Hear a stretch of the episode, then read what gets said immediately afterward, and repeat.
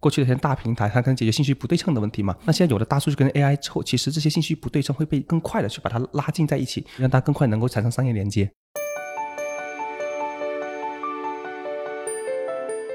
在中国这个信息化这个阶段，你上来先给大家提供这种管理的工具，不如直接给他先提供这些销售线索。你如果能够一开始用一个能够度量的价值提供给他，让他最能够直观的去接受，我觉得这个方式是最好的。中国每天新成立企业大概是一点五万家，同时也会有接近一万家企业死掉。你会发现，中国的企业其实都在高速变化，所以说它需要一个实时性非常强的这么一个企业式图谱，才能解决这种商业的瞬息万变的事情。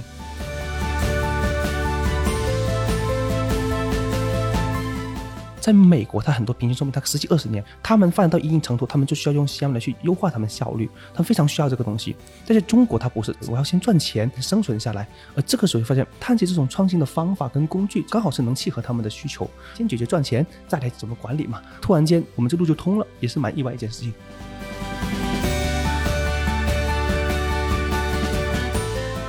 嗨，各位听众朋友们，大家好，欢迎收听本期的创业内幕，我是主持人丽丽。这是一档由 GGV 纪元资本发起的访谈节目，旨在为中国的听众提供更具专业视角的创业话题沙龙。我们深信，听故事是人类的古老本能，也将在每一期节目中尽可能的帮助嘉宾讲出他们最精彩的故事，讲出他们的创业内幕。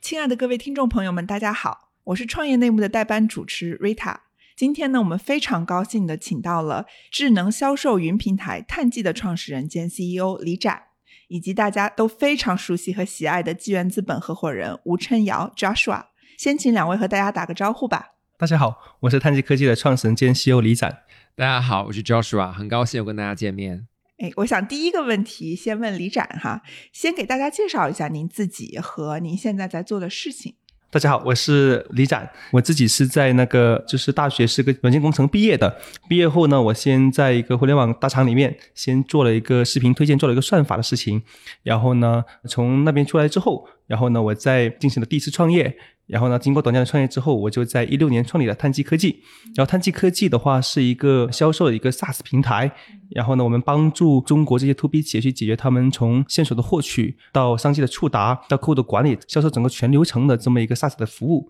来我们帮助他们去解决他们获客的一些难题，提升他们的效率。那 Joshua，你是怎么认识李展的？然后第一次见面对他的印象是什么样的？对，嗯，其实现在可能大家看不到李展啊，就是说他其实是一个非常年轻，然后非常这个激情澎湃的一个创业者。就是第一次见面的时候，就是对他有非常这个清晰的印象，语速比较快。有时候说的不是特别清晰，因为是可能是土生土长的这个广州人，也在广州上学。但是李展也跟我有个共同的特点，就是我们都在这个某互联网大厂工作，所以一开始还是有个很天然的亲近感。那当然，李展第一次跟我介绍这个故事的时候，其实是跟今天略有不同，但是一个相同的特点就是服务中国广大的中小企业，帮助他们去获客。我觉得这件事情如果能做好了之后，其实的市场想要。空间是非常大的。嗯，就是咱们就是做的这个获客，主要是 to B 的中小企业，对吧？对。那这跟传统的我们比较熟悉的像 CRM 或者是中国市场还是美国市场已经存在的产品，有没有哪一些不一样的地方？先请李展讲一讲。嗯，碳基最明显的特点就是说是跟外国这些项目公司或者说国内一些项目公司比较大的不同是说，他们偏重于这种可能管理，就是说偏重于帮助这些企业来去做一些工作流的一些管理吧。那碳基最明显的时候，我们能帮助首先帮他获客，因为呢我们倒过来做，因为在过去的话他们是说我帮你的管理，但是现在他就说我先教你怎么去获获客赚钱，然后再来去教你怎么做管理。那怎么帮助他去做有效的去获客呢？那我们的话就会先打造一个中国最大的一个企业式图谱，那我们实时的在跟百度、跟 Google 也搜索引擎一样，实时从互联网里面，可能我们有几十亿的蜘蛛爬虫，把这些公开的这些数据全部抓取回来，然后做分析，哎，哪些是可能符合我们用户特征的一些商业数据，要打成标签，这样子的话，客户以后销售人员他就能很快提升效率的时候，哎，能找到他想要的客户的一些商业信息，就等于说我们构建了一个。中国的灯白石，或构建了一个可能是针对中小企业的一个万德，来帮助我们中国这些销售人员能够更快速的去找到他的线索商机。就是我们对于销售人员来说，是我们能帮助他更快更准去找到他们想要的商业信息。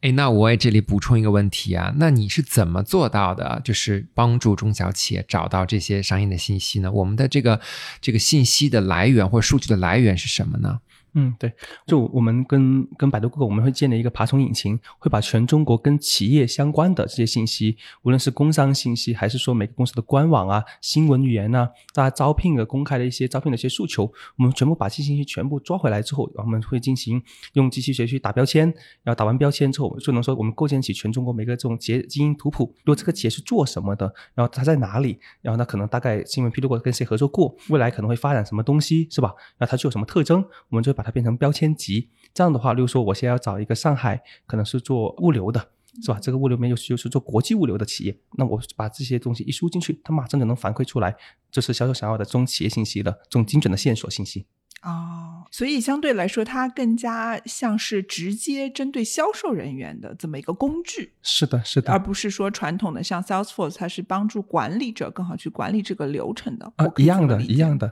就无论是我们 CM 还是还是我们 SaaS 平台，还是他们的 SaaS 平台，都是针对销售人员，就每个销售人员基本都要开一个账号来去用的。呃，这个事儿还挺有意思的，因为对于这种 To B 的，我之前的公司是在一个小型的咨询公司，那我们非常合适，就是我们一个很大的痛点就是说，其实有很多人他可能有这个需求，但他找不到我们，我们也找不到他们，这个中间就会有一个巨大的 gap，就是这个间隔嘛。是的，是的，对，因为过去的话，其实很多互联网可能说，哎，像过去的一些大平台，它可能解决信息不对称的问题嘛。那现在有了大数据跟 AI 之后，其实这些信息不对称会被更加更快的去把它拉近在一起。过去可能说，哎，我在网上抛一个信息，别人有兴趣找到你是吧？它是可能有需要有时间距离的。但现在说是，哎，我们可以通过大数据跟 AI 说，哎，我可以直接帮你去锁定好这个商业信息，你可以直接跟别人联系是吧？这里面就能够让这些信息的不对称拉得更平吧。就是我们目的还是说把这些信息不对称全部打掉，让它更快能够产生商业连接。那如果您的这个数据来源是来自于像百度啊、谷歌呀，或者是已经披露的信息的话，那它的这个壁垒在哪里呢？呃，我们是像百度跟 Google 一样，在互联网里面去抓起这些数据跟信息吧。但但这里面有个核心难点是什么呢？抓其实它不是个核心难点，抓完之后你怎么去做信息的打标？怎么去通过机器学习？怎么建立这种这么多的这种算法模型？这么多的建模，去把这些有效信息给提取出来？这个你可以理解为，就是说横轴里面是全中国一亿的这种市场主体，这纵轴是我分析他们的一万个这种标签的维度，做一亿乘一万，你想这个图谱是非常大的，而且你还要计算出他们企业跟企业的关联性，企业跟企业的相似程度，你把这些东西全部做完之后，你会发现这里面的工作量是非常巨大的。嗯，那当时 Joshua 在对比就是碳基和其他同类型公司的时候，碳基是哪一些地方最吸引你？嗯，其实我我其实是有一个跟刚才李展说的同样的一个感受，就是说你上来之后。在中国这个信息化这个阶段，你上来先给大家提供这种管理的工具，不如直接给他先提供这些销售线索。销售线索可以吸引企业的这些销售先用起来，让他们第一时间直观的感觉到结果。因为衡量效果是很多 SaaS 公司，尤其是流程类、效率类 SaaS 公司最难说服这个企业买单的一件事情。更不要说对中小企业了，那它本身他们都中小企业是非常这个收益导向，尤其是。中小企业的企业主，他其实相当精明的商人。那么，你如果能够一开始用一个能够度量的价值提供给他，让他最能够直观的去接受，我觉得这个方式是最好的。那他看到效果了之后，他的商机的获取就可以通过碳基来，同时他自己已有的一些例子，他也可能也会放在碳基上进行统一的管理。那么一步一步的，其实就诱导用户形成这样的一个习惯，相当于就是说，如如果说很多的这个小朋友，那他可能希望这个父母希望他，比如说是做一些运动或者做一些这个读书的话，其实最好的办法就是先让他有一个直接的一个刺激，看到了这样的效果，那么他才会养成这样的习惯。那进而你会给他再报各种各样的班儿，再这样他的话，他就会比较容易接受。所以我觉得之前呢，我们也看了很多 CRM 的公司，或者也可以说在中国企业服务里面，Salesforce。或者是模仿 Salesforce 的这些所谓的信徒们，真的是非常多，而且是从中国最早期的 SaaS 开始，大家就一直在瞄准这个 CRM 的赛道，但是发现做的都不够快，或者说做的都很艰难。那其中的一个原因就是中国大量的中小企业，他们没有办法今天去用这样的这个 CRM 的这样的一个纯工具的东西，通过流程的改进去立竿见影的看到效果。嗯那也可能是他们销售人员的能力，也可能是他们固有的工作习惯使用的就是不够积极，因为他们也看不到这个使用的动力，所以就是不知道是哪个原因在先，反正最后的结果就是大家用了市场上最熟悉的一些 CRM 工具，但是并没有直接看到有效果。对于企业主来说，他也很沮丧。所以我觉得碳季突然让我看到了一种思路，就是说，其实它是一个以效果为引导，一步一步的让这个企业的销售能够通过从依赖单个的销售人变成整个系统化的打法，整个的投入产出也都能看得到，对每个销售的评估，对每一个客户线索的这种搜集跟管理，它企业适合什么样的客户，整个的数据的链路的这个再次的这个分析，都慢慢慢慢变得非常的顺畅。嗯而且这个过程中呢，企业主一直在付费，他也很满意，然后我们就把它慢慢带到了一个管理的正规化的过程当中了。对，就这个是一个 CRM 一个很好的一个价值的体现。当然，碳基的价值不只是在 CRM 工具上，就它一直是两部分的价值，只是说我们把它依然的终局看作是一个线索加管理综合在一起的公司。对，就听起来像是一个创新。我觉得，就是这个对于传统我们理解的这个 CRM，就是碳基提供的整一套所谓智能销售的这个体系，它是通过先给企业主他最想要的东西，就是高质量的这个线索，对吧？对，可能是我们觉得可能针对中国情况，我们说选择一条道路吧，非常说跟我们创业的初心有关。因为最早是说我们就是两个创始人其实是说技术出身，做算法出身嘛。因为，我们觉得说通过这个东西能帮助业务团队就非常酷。就以前过去可能花个一天，可能花个五个小时去做的事情，我们可能五分钟、几分钟就能瞬间帮他去解决，更快、更准去找到这些他想要的商业信息。嗯我们认为这个东西非常酷，所以说我们当时一开始初心说，哎，我们这个工具产品能够帮助中国可能几千万个这种销售人员能快速提升他的效率。就一开始我们就从这个初心出发，然后呢，而且是我们也当时也看到整个中美两国的市场嘛，因为美国它是先有 CM，然后呢，像美国 Salesforce 它上市先做 CM，上市后也收购了一些可能跟粒子相关的公司，包括美国还有很多一些跟粒子相关的，像邓白氏这些基础设施的一些 B to B 的一些营销公司嘛。嗯但在中国，我们认为说，先给他提供个管理工具，再来去做这个事情，我我觉得其实是有点可能不是很一样的发展路径。而为什么呢？也补充一下刚才教授讲的说，在中国其实非常多的企业，它其实寿命都是非常短的，嗯因为它平均寿命可能就是个两三年、二点几年吧。在美国，它很多平均寿命它十几二十年，他们发展到一定程度，他们就需要用 CM 来去优化他们效率，嗯他们非常需要这个东西。但是中国它不是，在早期阶段，它就要先生存，我要先赚钱。这些企业主就是我要赚钱生存下来，而这个时候发现，哎，探奇这种创新的方法跟工具刚好是能契合他们的需求。然后我们说，哎，我们先帮你解决这个问题，再逐步帮你解决后面的管理问题，先解决赚钱，再来怎么管理嘛，再来优化嘛。我认为说，哎，突然间我们这路就通了，也是蛮意外一件事情。嗯那我来补充问一下哈，就是说，如果你今天去面对一个中小企业主，嗯你怎么帮他算这笔账呢？或者你卖多少钱，能给他带来几个这样的有效的客户，或者最终能成交几个？就是这个效果和这种就是 ROI 能够帮助企业主做一个什么样的一个就是承诺呢？是这样子哈，就是每个喜欢情况不一样，但是大概它是我们可以抽象来几个这种可能从数据上可以呈现的东西。就过去举个例子，你们的业务人员一天可能能找个一百个线索，那可能通过碳基的这种高级的搜索引擎，我们的 SaaS 平台，你可能一天你能找到可能三百个、五百个线索，可能就说我们能把更快更去找到线索，这个效率能提升个几倍以上，或者说是你们以前过去找一百个线索，可能需要花个五个小时，在碳基可能只需要五分钟，说你的时间效率提升也是非常明显的。说从人的效率提升上，它是这些老板跟销售都看得见的。嗯第二方面的话，那最终到呈现效果上嘛，那我们经过我们的 CRM，包括说 CRM 的管理，那它的效率变得更高了之后，每天他们社员录的客户做客保是吧？是不是录的客户也在变多，写跟进也变多，他们的协同也就变好了。这你会发现，可能经过个一两个月，你会发现，过去一个月你做一百万，这个时候你会发现，哎，同样是十个销售人员，你可能能做三百万。嗯它是明明显的哦，我投入在探基这个事情身上能获得的效果，它在一两个月，它非常能快能看得出来，或者甚至几天就能看到销售人员每天做的跟进，每天的承担的效率在变高。对，他是能直接感受得到的，也能通过我们的整个 CM 系统，包括整个这种数据体系，能呈现给他们看，他们也通过能通过自己的 CM，就我们我们我们给他们的 CM 能看得到这些东西。嗯那目前会不会担心这个线索枯竭的问题？我我告诉您，就数据，你可能就不会担心了。中国每天新成立企业大概是一点五万家，同时也会有接近一万家企业死掉。所以说你会发现，一年下来，这中国每天这几百万家这种市场主体成立，又几百万家这种市场主体会消亡掉，是吧？而且是这些企业，你会发现，中国的企业其实都在高速变化，有些发展的很好了，有些可能发展的不好的。嗯你会发现，商业信息、商业动态这种是变化的非常快的。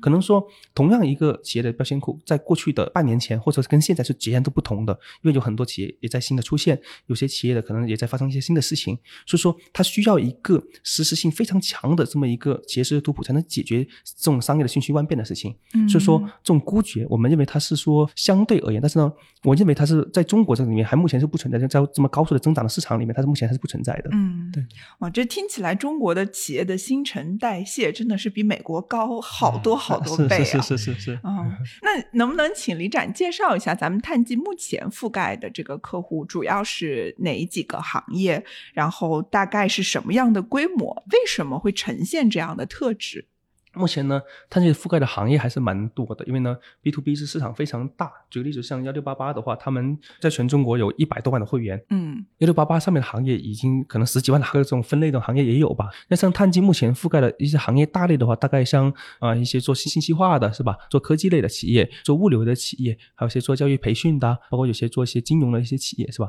所以这个类别非常多。然后为什么会呈现这个类别呢？因为中国的整个地域它分布是非常明显。举个例子，在深圳可能是做物流流的，以及可能做这种信息化的企业非常多。那可能在上海，我们可能做律所的，或者说国际化的这种品牌也比较多。其实中国的地域还是非常明显的，这也是跟我们的整个业务在这些地域里面的一些覆盖也是有关系的。而且是因为中国整个 to B 人员，而且是我们这款产品其实的适用性也非常强。因为呢，你你发现在各行各业的销售都会用百度、Google 啊、领英啊，用很多的一些平台来去去找线索嘛，它也适应各行各业。然后我们的整个数据的特征、算法的特征，包括在这个技术的背后，其实也能适应很多行业。明白了，所以相对来说，它不是一个行业属性很强的，任何行业其实都可以用。啊、但不能说任何啊。举个例子，它是只可能针对国企、央企啊，针对医院呢，可能真的有一些小民营对对对对对对，或者就是说，行业来说，我们理论上来说是适合任何行业，但是的确像刚才李展说的，这个知识图谱的累积，肯定是在某一个行业它的上下游、它的产业链的脉络、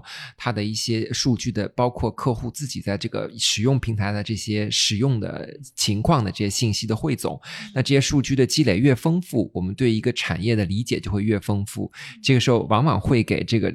这个行业内的客户带来一些惊喜，就是带来一些你想不到的，可能是你的客户的一些企业。对啊对，但我也得给这是包个惊喜是吧？过去可能是我们的客户是针对这种中小企业的比较多，但从今年开始，其实很多客户他针对这种可能大型企业，什么政府的、国企、央企，其实我们也推出了我们的解决方案了，只是、啊 对，只是开始走只是以大前 B 过去路线了。嗯，一个账号至少一个大企业能卖上百个账号了啊。对，因为因为我们也得感谢国家，现在在整个中国就要求所有这种政府国企、央企也要把它的整个投标标数据全部开放出来，在一七年的时候就全部开放出来了。然后我们因此说，哎，一个企业说，哎，我的产品能卖给哪些大型企业？我们现在也有解决方案了。哦，对对对对对对对我，而且是我们能针对说，哎，这个招标里面它可能需要什么产品，能够根据哦这个用户的需求，哎，我卖什么产品，能跟这些投标信息全部关联起来。这个时候，其实无论是它的产品服务是针对中小企业，还是针对中大型企业的，这些都是适用的。所以说，数据的魅力是非常强的。就是说，我们其实过去从解决一个问题开始，后面到解决很多问题、很多行业的问题，就我们不断在完善我们自己。嗯，哦，这个听起来就很棒，因为我们其实 GGV 也会帮我们的投后公司做一些 BD 的赋能嘛，然后在这个过程中，我们就发现，其实大集团当他要去和中小型的更创新的公司合作的时候，这个流程是非常慢，而且很痛苦。就是那如果说有工具，听起来是一个对对对对两边 都会挺高兴的事儿。对，是的。所以其实，在我们投资的时候呢，就是我也在想，就是其实我们每一个人都受益于大数据的技术。就今天我们，比如说你在头条、在抖音上看到的广告，其实你不觉得很侵扰，因为很多广告都非常有意思。那背后其实是有大量的数据的优化在这个里面，所以我想就是在 To B 的这个赛道里面，也可以就是当技术的这种匹配的能力越来越强的时候，其实是让销售的工作也变得简单，同时让客户也少了很多骚扰，因为真的到打给他电话的时候，听上去至少是非常有用的一些信息。对，所以我觉得这个事情在 To B 的领域里面，其实就应该有碳基这样的公司去让整个的这种双方的体验都能够提高，让连接更精准。嗨，各位小伙伴，告诉你一件很重要的事情：创业内幕的听众群已经开通喽。在这里，你可以和我们直接沟通，也可以第一时间了解到 GGV 纪元资本线下活动的动态，近距离聆听投资人的独特见解，并且结交其他互联网圈子的小伙伴呢。入群，你只需要添加微信公众号 CYNMXZS，我再重复一遍，CYNMXZS，也就是创业内幕小助手的拼音首字母。并在好友请求中标注“创业内幕”。接下来，小助手会帮助你完成入群操作。我们期待你的加入。啊，那我们知道，就是探计是中国的 SaaS 公司里边成长非常快的，属于成绩非常好，在很短的时间内就给我们留下了很深刻的印象。Joshua 呢，也是我们 GGV 这个企业服务投资人里面非常优秀的一名大将。那请我们 Joshua 来说一说，你怎么判断什么是好的企业服务公司，特别是在中国这样的语境下？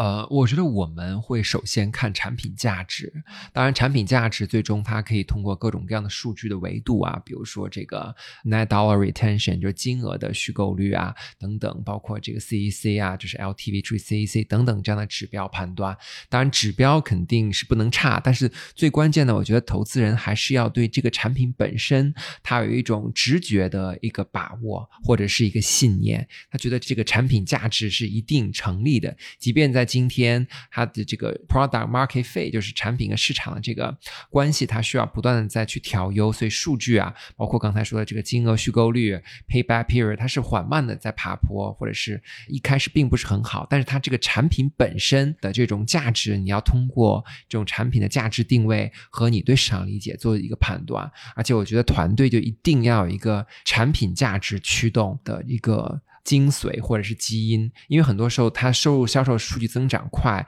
但是它并不代表着就是产品的价值是在不断变厚。有些时候这个产品的价值它不一定随着收入的增长速度在同步的增长。就在产品价值的这一块是我觉得是一个优秀的公司或者在我们投资的时候是最看重的。既要看重产品本身，你可以通过它的体验，过那细节，然后通过客户的反馈，然后通过你自己的这个对这个作为 to B 公司的一个理解。同时也要跟创始人有个深入的沟通，看看他是如何去管理这个产品，如何去倾听客户的声音，如何去研究竞争对手的产品等等这一系列的工作来做一个判断。那其次，我觉得就是因为 to B 公司涉及到的齿轮比较多，它有产品研发、实施、销售。售后每一个轮子它都要拧合在一起去转，我觉得这件事情其实就是一个组织架构的设计和这个整个配合链条的分工协同和互相的这种激励、数据的指标，包括团队的搭建，围绕着这套体系来做的时候。它很顺滑，这个事情说起来容易，但是其实是很多的 to B 企业一生的功课。之前，即便像华为这样非常有体系的公司，他们也不断在去调整这样的这种齿轮的咬合。经常是就是出了这个客户的结果不满意，没有续购，那可能有可能是销售这个实施，然后这个产品会互相埋怨。就是说，这个时候 CEO 永远要做一个这个判案的这样的一个角色，就不断在内部去这种对打官司的这种判断。就是说，这是一个不能够持续的事情，所以必须要把这几个齿轮粘合好。所以我觉得这两点，to B 的公司能做到，非常非常不容易。嗯。好，那我们就请已经做得非常好的李展来介绍介绍。就是咱们照着 Joshua 的这个思路啊，就是产品研发有没有走过哪几个关键的节点，以及它对应的，你肯定要在这个齿轮的配合上，就是组织架构上去做一些关键的调整。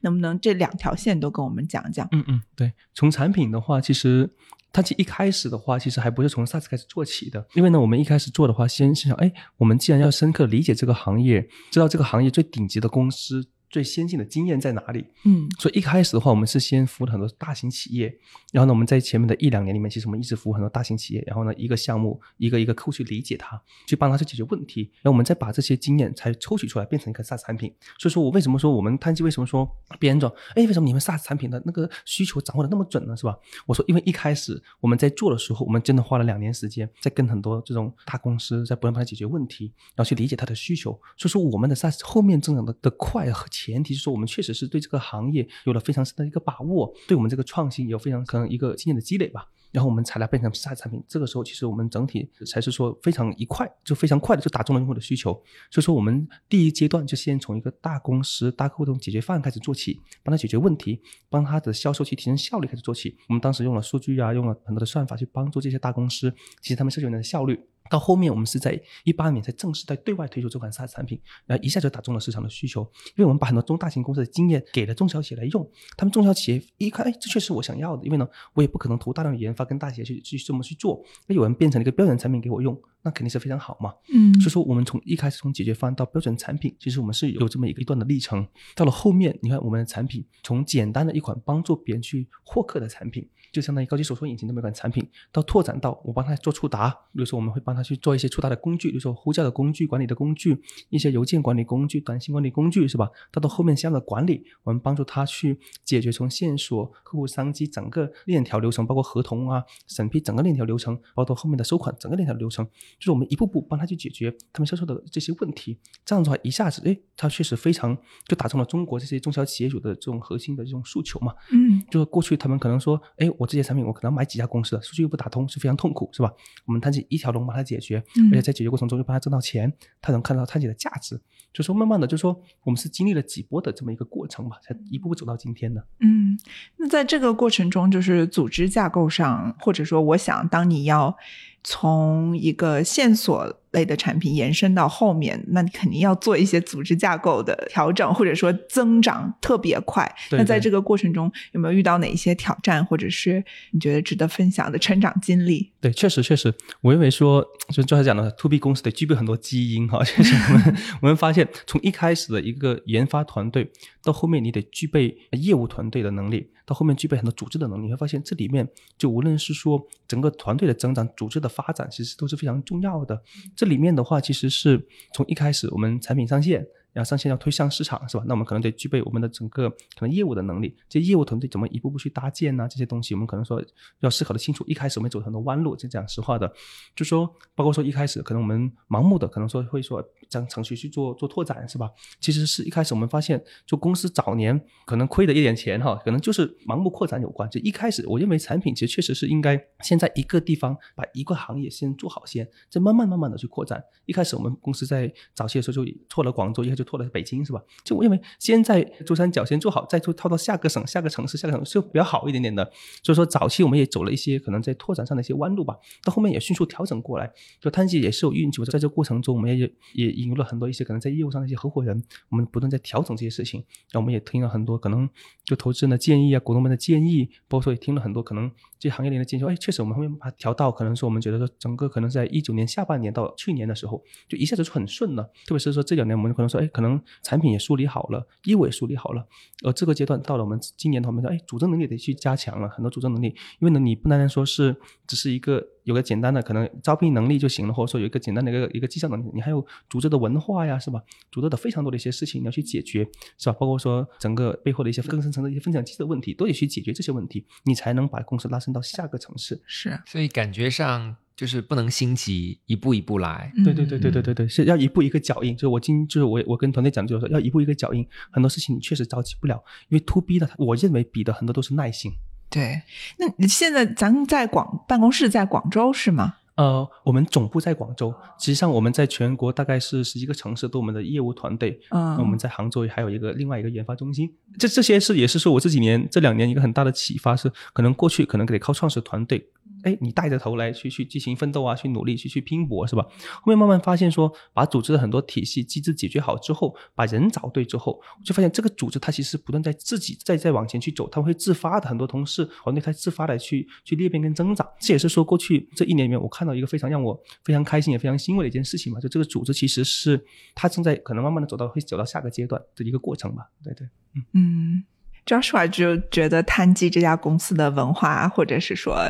嗯，我肯定是，就是首先我们就是先看结果。我觉得所有的这个文化，就是你最终还是要这个看结果。如果是为了文化而做文化的这种建设，其实是意义不大的。或者说你这个文化，你也不知道你这么多投入，其实也让花了员工很多时间，经常会有一些早会呀、晨会呀，就这样仪式感的东西。那你最终是要靠销售的结果。我觉得从结果上来说的话，我觉得碳基做的是很不错的。那当然，文化有一部。部分是反映在过去了，就是说看到这个今天的这个结果。那另外一部分是这看未来。我想就是说，我们今天所做的一切都是为了未来更大的一个目标，就是让中国所有的中小企业，当然也包括大企业，所有的这个企业解决他们营销获客的问题。提高他们的收益，让他们都变成像碳记这样的一家。我只要把产品做好，我只要每天老板想是如何把我的这种价值建立起来。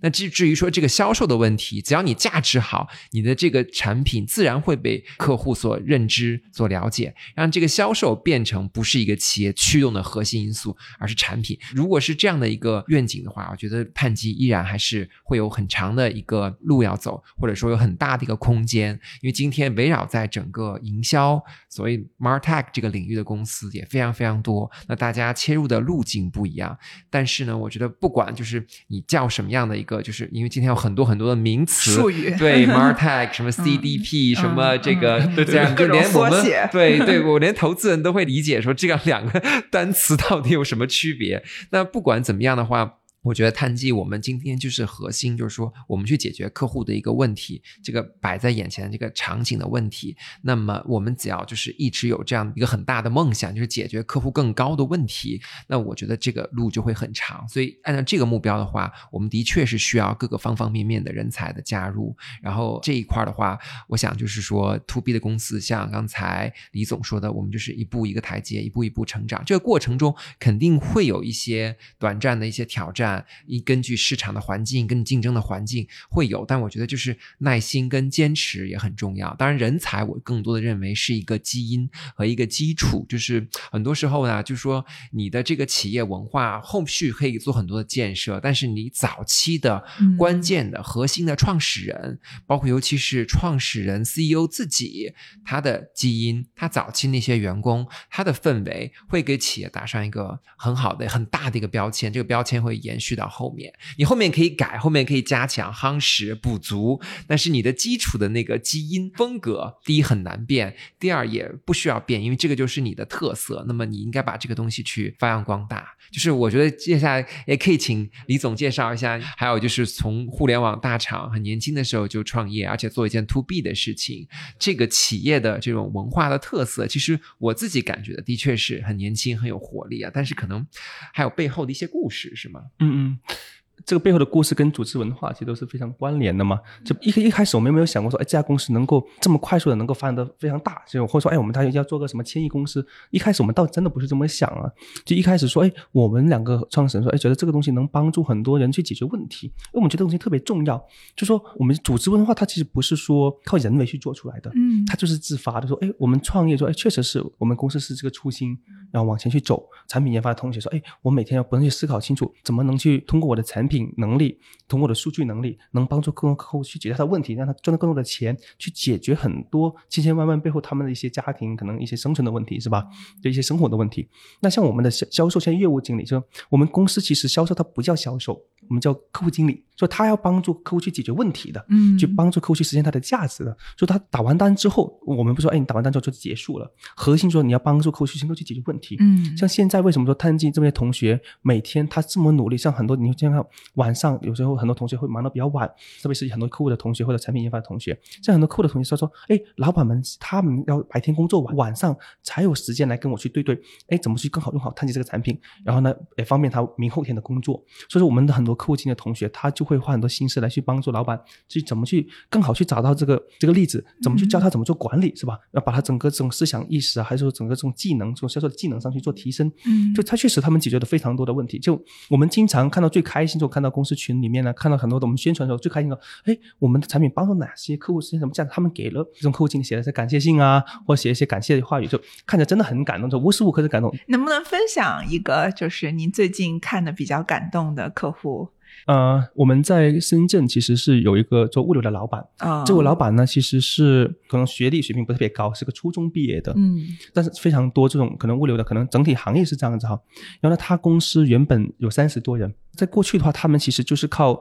靠传统的获客方法嘛，就物流嘛，就靠传统的那获客方法去做。但是其实发现去年他身边非常多的朋友赚了很多钱，他发现哎，我怎么公司我做不起来呢？是不是？然后呢，而且是他其实一度他们的整个公司的这种订单，特别是去年还有疫情啊，整个订单就一下子急剧下降，就他就好像找不到方法一样。然后去年呢，就是后面我们的客户经理找到他，跟他讲，哎，你可以通过一种新的方法去解决你目前业务团队遇到这些问题，你可以更主动的去出击去找客户嘛，不要在家里等着客户来，包括以过去的转介绍是吧？那肯定是有点难的是吧？那我们说，哎，通过一些新的方法，我们教他怎么用更快速去找到客户，也教他怎么去做有效的管理。梳理完之后，把他教完之后，他其实过去的一年里面，我们可以看到他其实从公司人员从三十到六十多人，那他业务规模过去一年做个五千万，现在也做得到一个亿，所以他非常感谢我们的销售团队，那个业务同学找到他，让让他买了这个单，嗯然后呢后面又送了锦旗过来啊，然后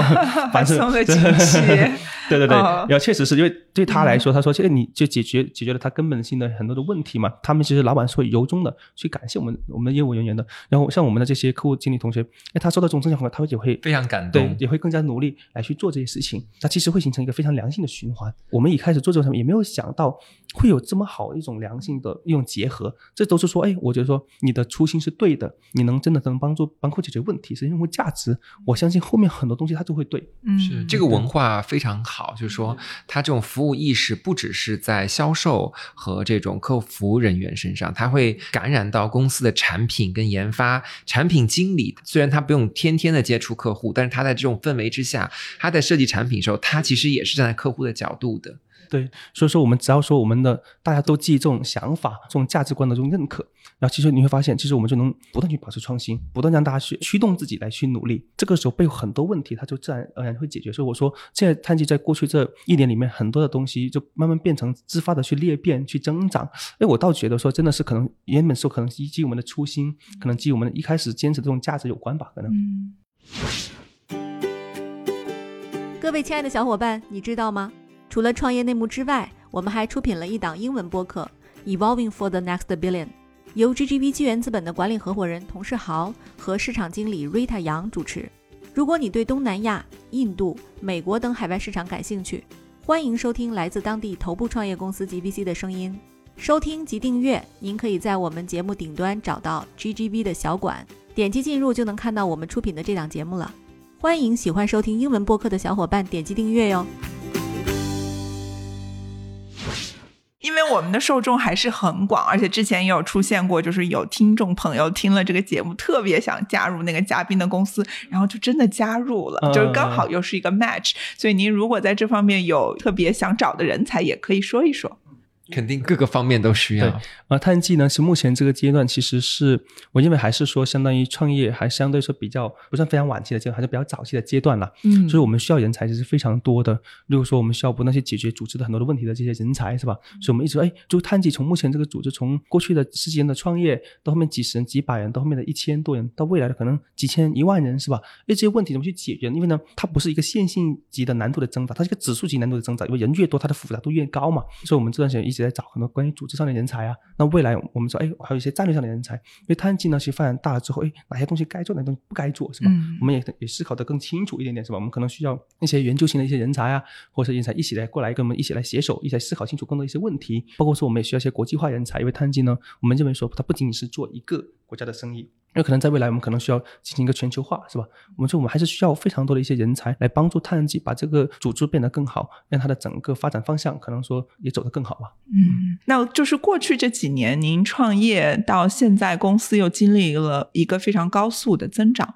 您觉得您创业的这一段经历，对您个人来说，就是最大的改变是什么？嗯，就说其实到了现在为止，我觉得说，就说。我从一个传统的一个工程师，到现在呃做一个商业上的事情，到慢慢的说，哎，我以后也想成为一个可能是一个企业家，是吧？就说对我来说，就说慢慢的从一个技术人员变成一个一个这种企业家，我认为说其实确实是很多东西我都不断在补这些知识，因为过去单纯懂技术知识可能是不行的，你可能还要了解很多商业上的事情、组织上的事情、资本上的事情，就对一个人要求可能会更高，一个人的学习能力啊，要不断自我增长跟裂变的能力也是要求非常高的。这也是说，所以说每天为什么说，哎，我觉得每天。其实都在想，就我都会做思考这些问题吧。哎，我的组织怎么做的更好啊？是吧？有哪些方向我可以去去去去说去去思考的更清楚的？又是我的资本层面，我怎么去解决这些问题，是吧？就每天其实都会让自己到一个更高的层次去思考这些问题吧。嗯，然后呢？这个组织赋予我呢，其实也是说，也有我也有很大的一个一个感想，是干嘛？说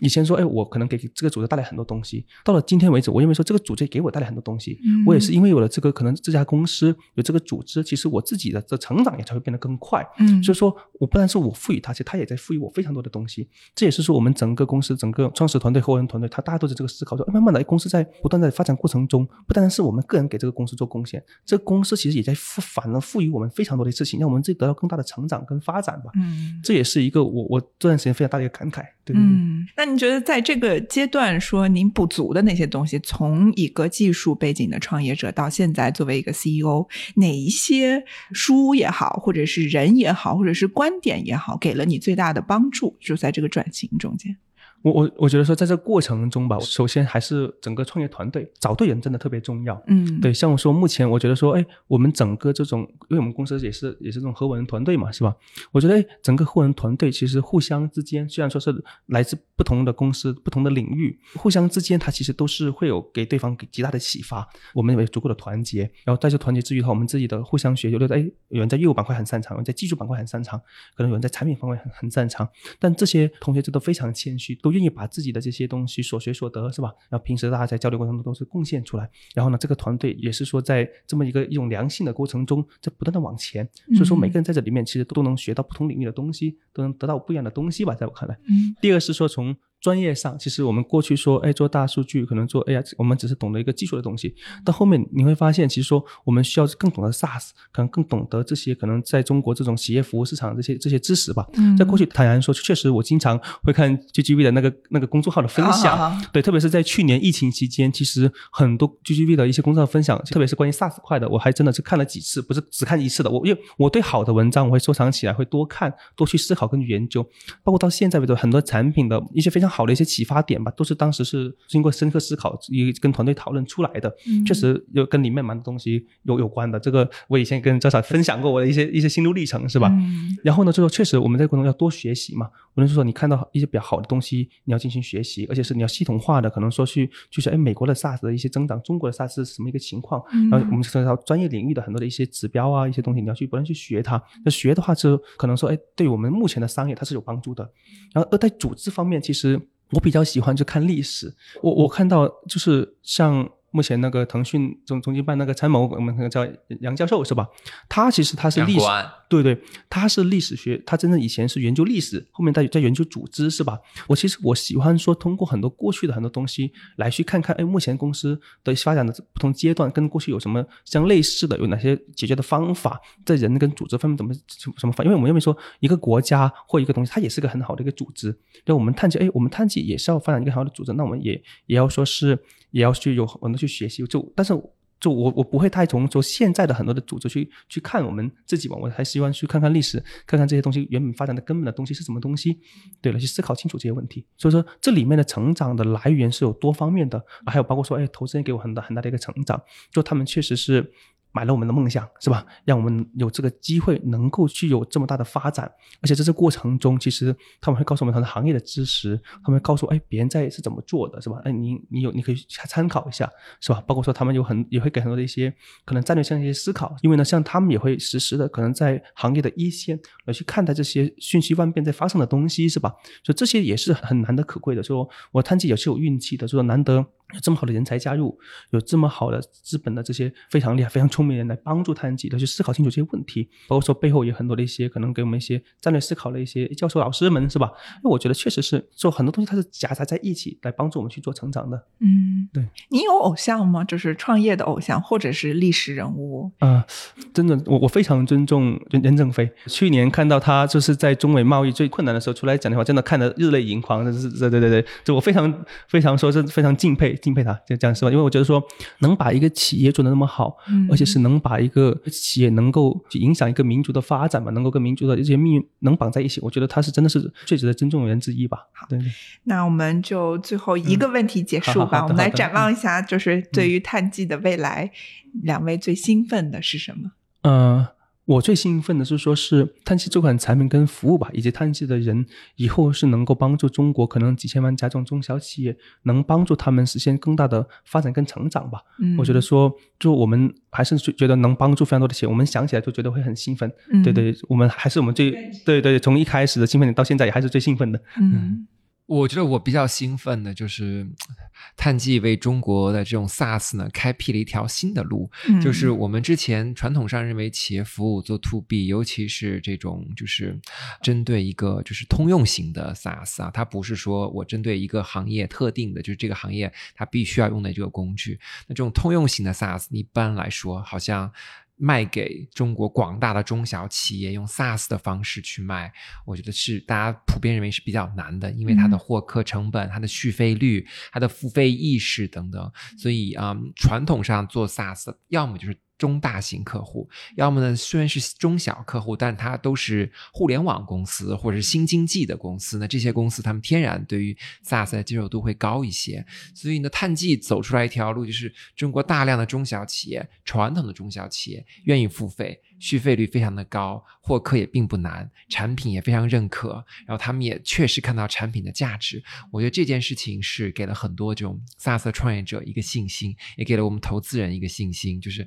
看来中国的就是中这个付费的意愿、跟客户的成熟度、跟获客的渠道都是在那儿的，就是看你有没有好的这种产品。哎，我真的觉得这样的公司就是应该出现在广州。我跟你说，全国各地就是服务中小公司，而且是非常实在的。对对对对，是的。好，那非常感谢两位嘉宾今天的精彩分享。好，也谢谢谢谢谢谢谢谢谢谢大家，谢谢大家，好好谢谢好。